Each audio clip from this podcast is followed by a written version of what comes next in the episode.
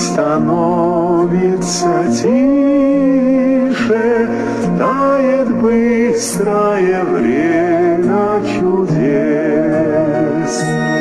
До свидания наш ласковый Миша Возвращается в свой сказочный лес.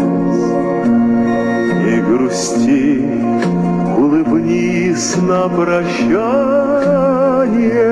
Вспоминай эти дни, вспоминай. Пожелай исполнения желаний, Новой встречи нам всем пожелай.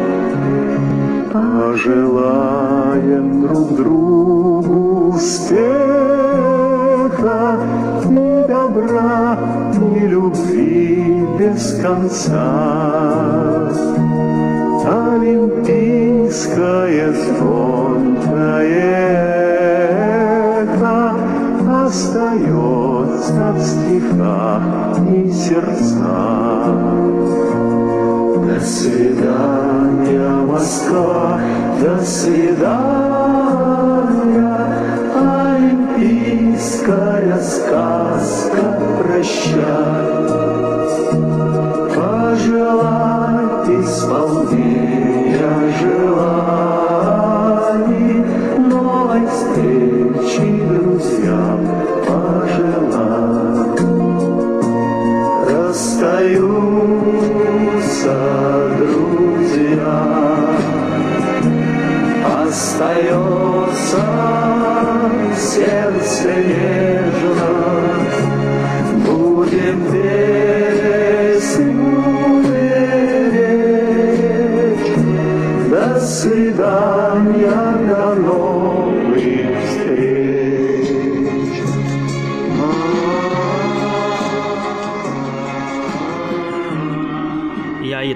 Vocês? Esse é o podcast Curiando e Historiando e hoje nosso tema será mais uma vez a Guerra Fria, ao som do hino de despedida dos Jogos Olímpicos de Moscou de 1980, do Svidania Moskva, quer dizer adeus Moscou.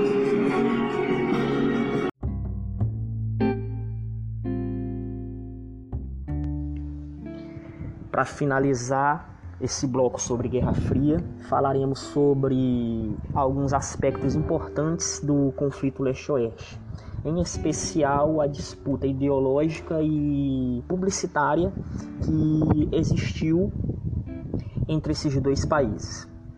Também vale lembrar que, além da disputa publicitária política, havia também a disputa esportiva e científica entre esses dois países. E naturalmente a série de eventos que redundaram na Guerra Fria foi iniciado por um momento de especial tensão no início da, século, da década de 1960, que foi a crise dos mísseis em Cuba a União Soviética, que a partir dos anos 60 passou a apoiar a Revolução Cubana, decidiu instalar mísseis, mísseis intercontinentais na ilha de Cuba, numa proximidade muito grande dos Estados Unidos.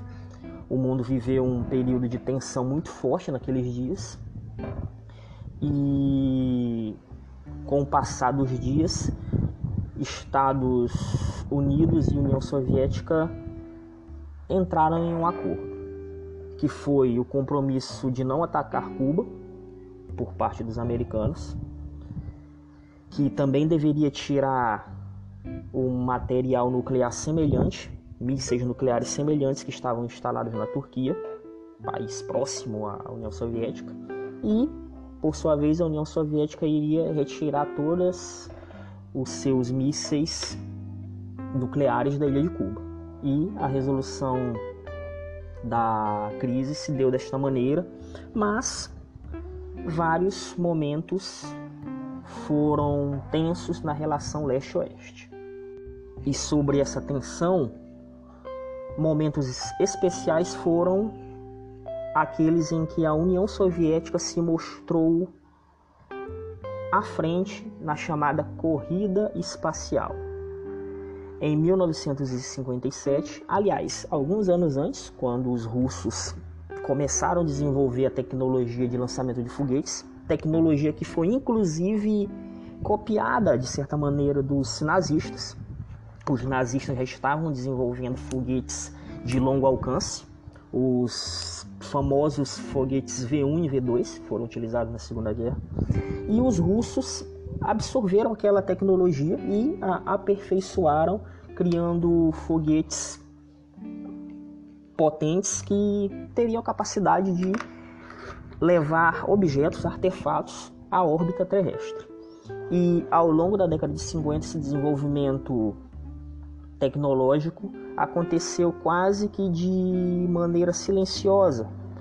E a intenção principal dos soviéticos e dos norte-americanos também era monitorar o inimigo por meio de satélites.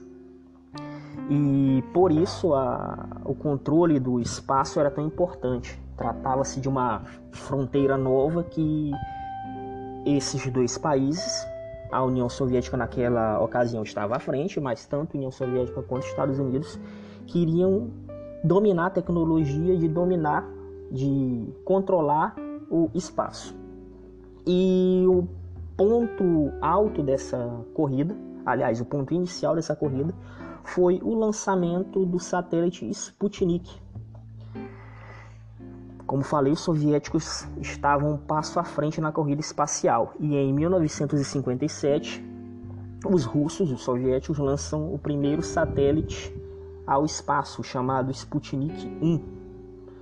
Nesse período, o satélite enviou sinais de rádio que foram fundamentais para o estudo do planeta.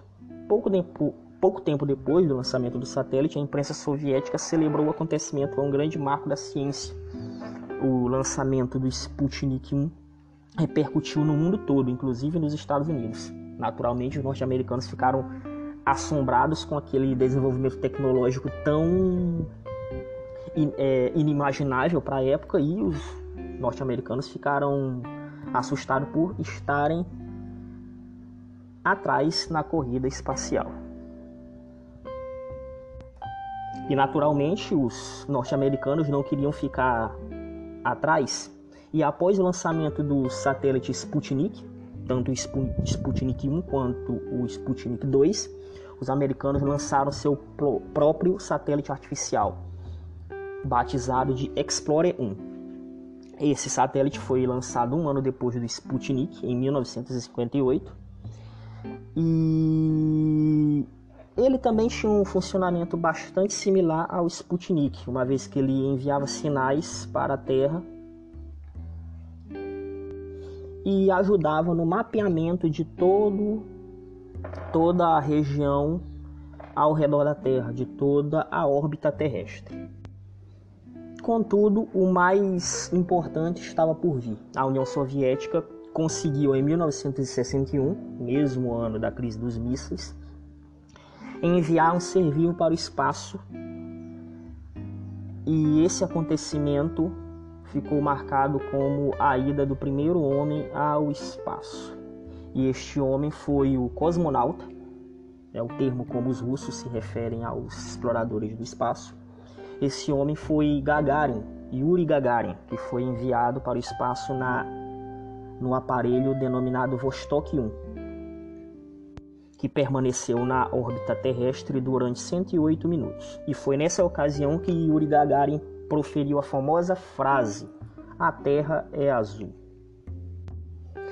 E se, com o simples fato do lançamento do satélite artificial Sputnik, os Estados Unidos e os políticos norte-americanos ficaram assombrados, mais assombrados ainda ficaram quando os norte-americanos descobriram, e logicamente os russos fizeram disso uma propaganda bastante grande, quando os, os norte-americanos descobriram que os russos, os soviéticos já tinham a, a tecnologia de mandar homens ao, ao espaço.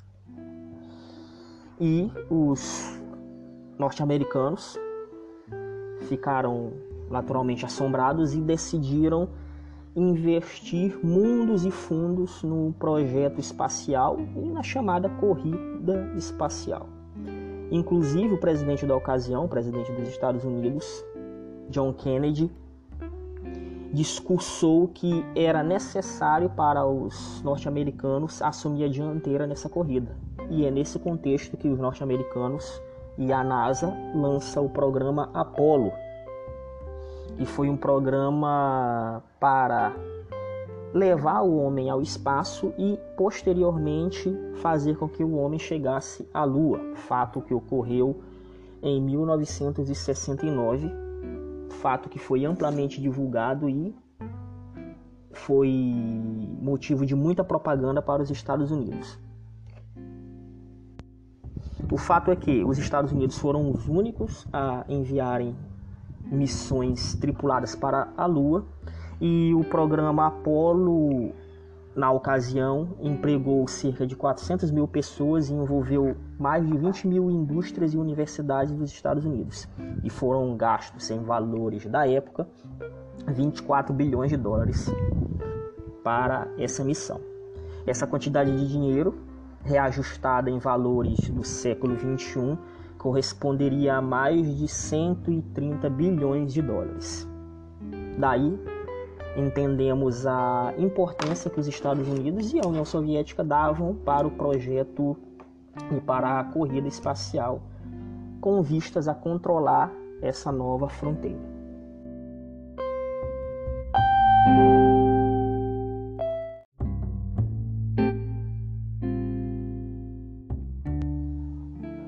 Contudo, com o passar do tempo e com o alto investimento que demandava a corrida espacial, a década de 70 representou a redução da velocidade dessa corrida, a chamada coexistência pacífica, que foi um período da década de 70 em que as potências buscaram meios e métodos para evitar confrontos diretos. Demarcou também, de certa maneira, o fim da corrida espacial, que é considerada, o marco do fim da corrida espacial é considerado no ano de 1975. Nessa ocasião, houve uma missão conjunta entre norte-americanos e soviéticos para fazer uma navegação dos dois países em uma nave conjunta ao redor da Terra. A missão conjunta foi feita pela nave Apollo 18 do lado americano e pela nave Soyuz 19 do lado soviético. E essa missão, de certa forma, marcou o fim da corrida espacial.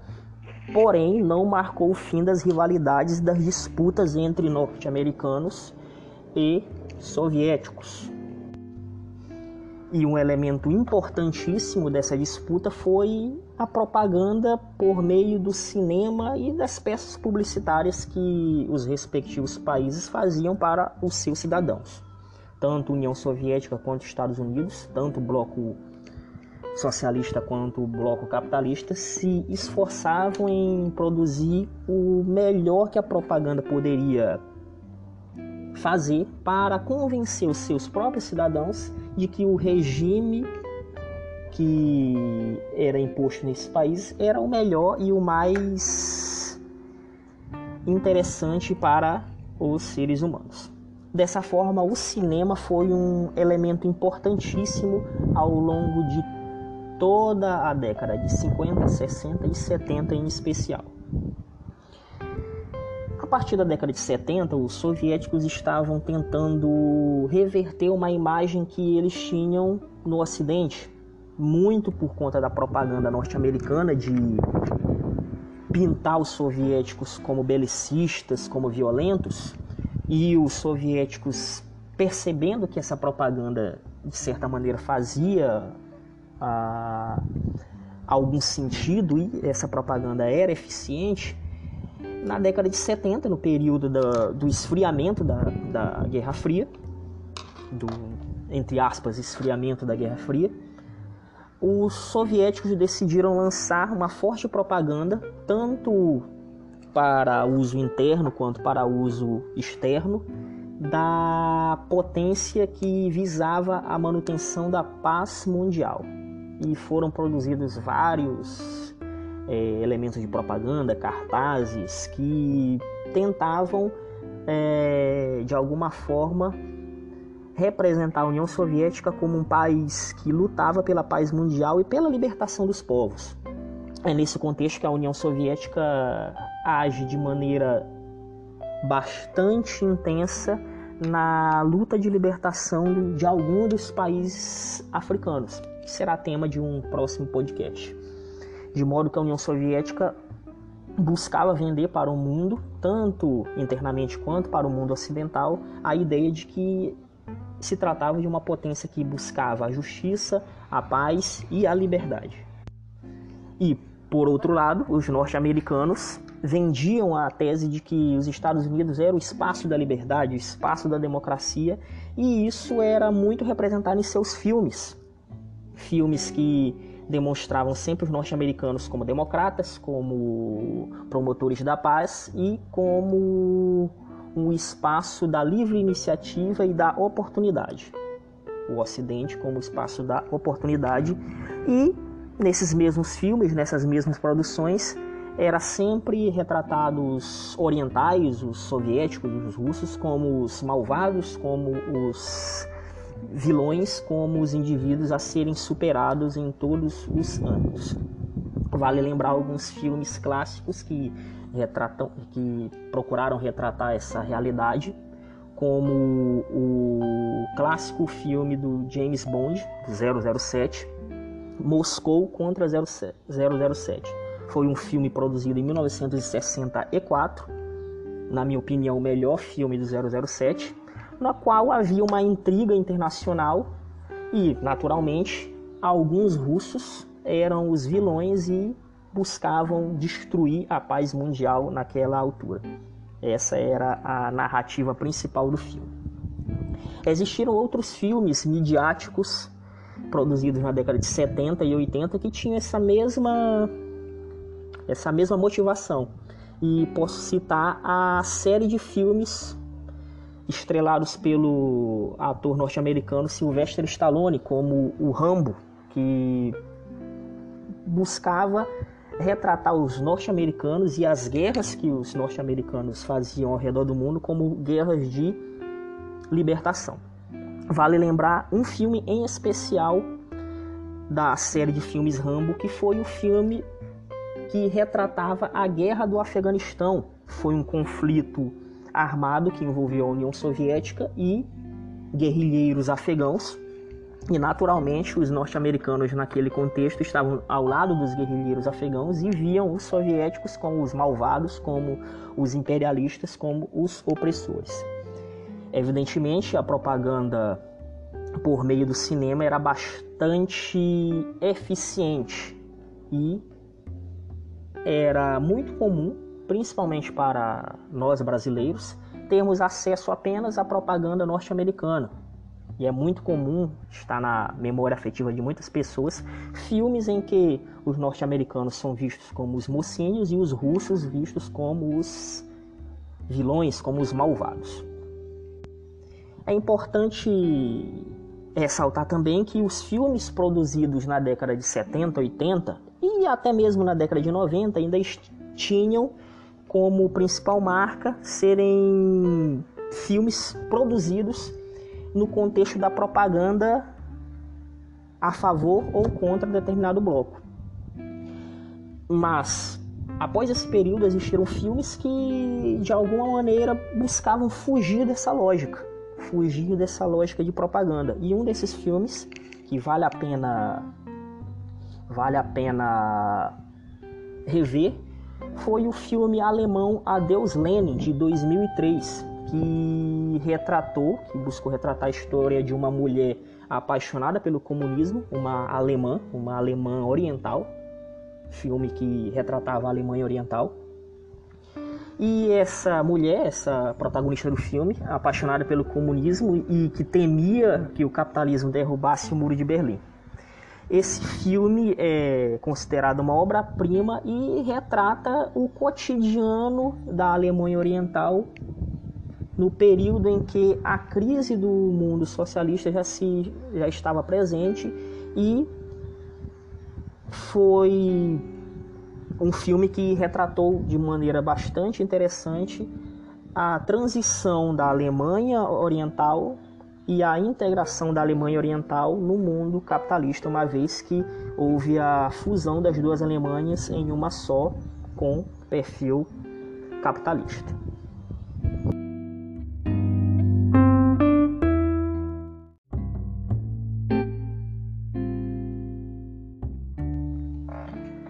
O interessante, ainda falando sobre cinema, é que o filme Rambo 3 tocou numa ferida bastante dolorida para os soviéticos. Rambo 3 foi um filme norte-americano, produzido em 1988, estrelado por Sylvester Stallone, e, e esse filme é, retratou a invasão dos soviéticos ao Afeganistão. E esse fato que ocorreu em 1979 marcou profundamente a geopolítica dos anos 80 e também marcou profundamente a questão esportiva, uma vez que a invasão dos russos ao Afeganistão redundou uma série de acontecimentos que inclusive geraram um boicote aos Jogos Olímpicos que aconteceriam no ano seguinte, em 1980. Mas antes de falar dos Jogos Olímpicos de 1980, cujo tema de encerramento nós ouvimos na introdução deste podcast, é interessante falar sobre as disputas esportivas que ocorreram ao longo da Guerra Fria. E a ideologia da Guerra Fria, presente naturalmente em vários campos, é, fez com que o esporte também não fugisse à regra. E vários eventos ocorreram com a intenção de demonstrar superioridade, fosse do lado capitalista, fosse do lado socialista. E os Jogos Olímpicos eram eventos importantes para serem utilizados como propaganda, tanto os Jogos Olímpicos quanto os Jogos da Copa do Mundo de Futebol ou outras competições importantes ao redor do mundo. Sempre era um palco para os norte-americanos, os capitalistas ou os russos, os soviéticos, tentarem demonstrar sua supremacia esportiva. E isso fazia com que as disputas fossem extremamente acirradas. A medalha de ouro, que era o símbolo máximo da vitória, representava mais do que uma vitória contra o adversário esportivo, mas uma vitória contra o inimigo, capitalista ou comunista. Algumas partidas, alguns eventos marcaram essa rivalidade intensa. Em 1972, nos Jogos Olímpicos de Munique, na Alemanha, os soviéticos venceram uma final épica do basquete masculino. Vale lembrar que naquele período os Estados Unidos não enviavam os jogadores de basquete profissionais, os jogadores da NBA. Iam para os Jogos Olímpicos apenas os jogadores universitários, os jogadores considerados amadores o que não diminui o feito dos russos, uma vez que os jogadores amadores norte-americanos já eram muito bons.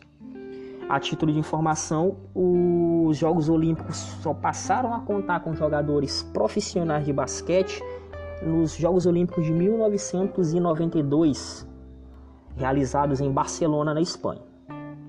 Naturalmente, o time do basquete dos Estados Unidos de 92 foi considerado o maior time de basquete de todos os tempos, chamado na época de Dream Team, ou seja, o time dos sonhos. E o Brasil, de certa maneira, também se viu em meio a essa disputa leste-oeste, capitalismo, socialismo, no campo do esporte.